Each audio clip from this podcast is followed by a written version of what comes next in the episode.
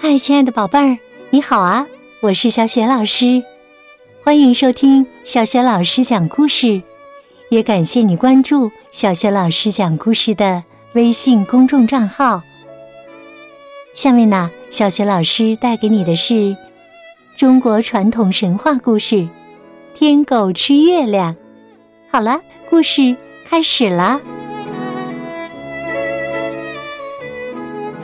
天狗吃月亮。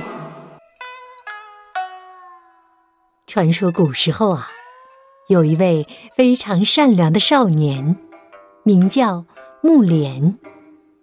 但是他的母亲却是一个性情暴戾的人。唉，有一回，木莲的母亲闲来无聊，竟然想到一个坏主意。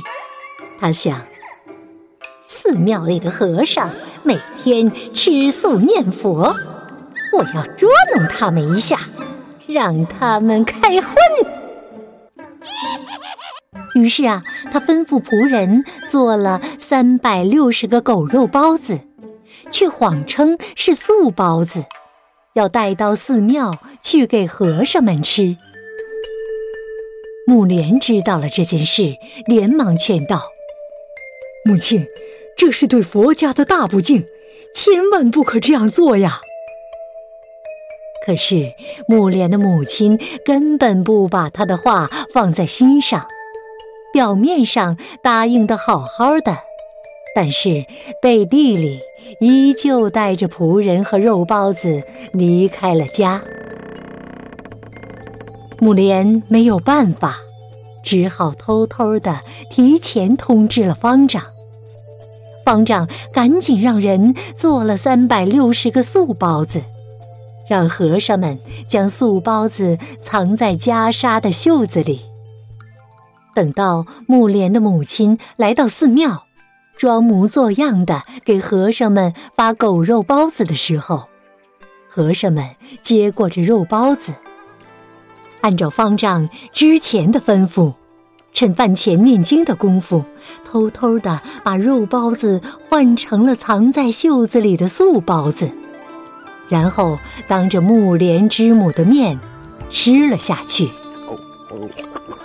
木莲的母亲看到这一幕，大笑起来，得意的拍手叫道：“哈哈哈哈！和尚上当了，和尚开荤了！哈哈，你们全都吃了。”狗肉包子。方丈见他如此猖狂，叹了口气，连声念道：“阿弥陀佛，罪过，罪过呀！”等他走了之后，方丈悄悄的命人将这些狗肉包子埋在了后院的树下。天上的玉皇大帝知道了这件事，大为震怒，于是将木莲之母变成一只恶狗，打入十八层地狱。木莲是个大孝子，他日夜修炼，终于将母亲从地狱中救了出来。可是他的母亲已经再也变不回人了。不知悔改的恶狗冲到天庭，想找玉皇大帝讨说法，谁知找了整整一天，却连玉皇大帝的影子都没有见到。这时太阳落山，月亮缓缓升起，恶狗心想：让我在地狱里待了那么久，你们也该尝尝这滋味了。于是啊，他张开大嘴，一口就把月亮吞了下去。没有了月亮，大地变得漆黑一片，老百姓们不知如何是好，便拿出家中的锣鼓，敲敲打打，燃放爆竹，希望能够驱赶着黑暗。没想到，这个方法竟然真的奏效了。恶狗什么都不怕，唯独怕锣鼓和爆竹声。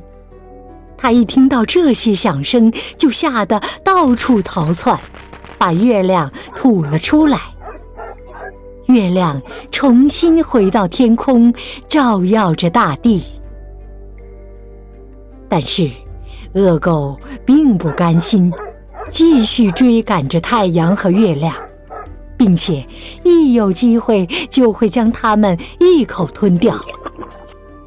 于是，每当这时，老百姓们就敲锣打鼓，惊吓恶狗，让它将日月吐出来。这样，就形成了我们今天看到的日食和月食现象。老百姓管这叫做“天狗吃太阳”和“天狗吃月亮”。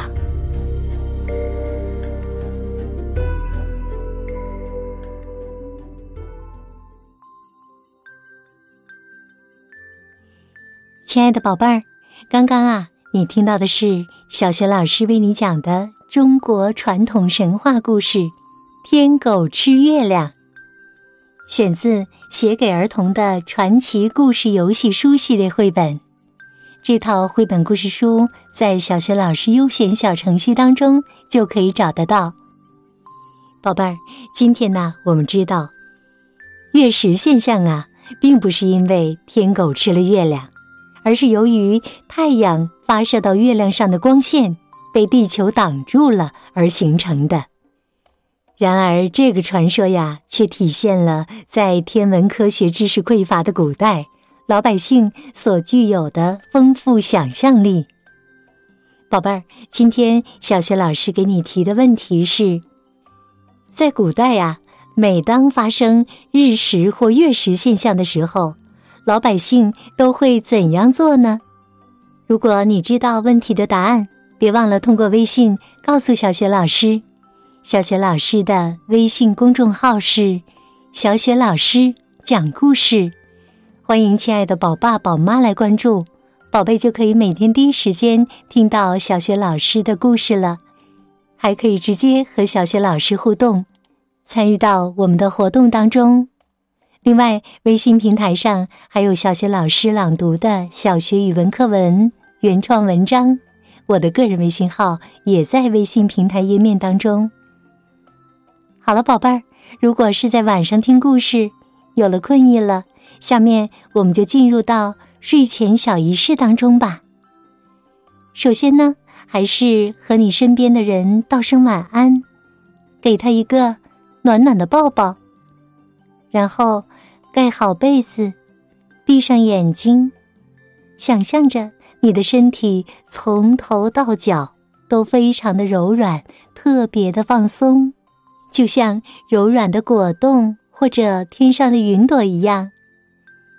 好了，宝贝儿，祝你今晚做个好梦，晚安。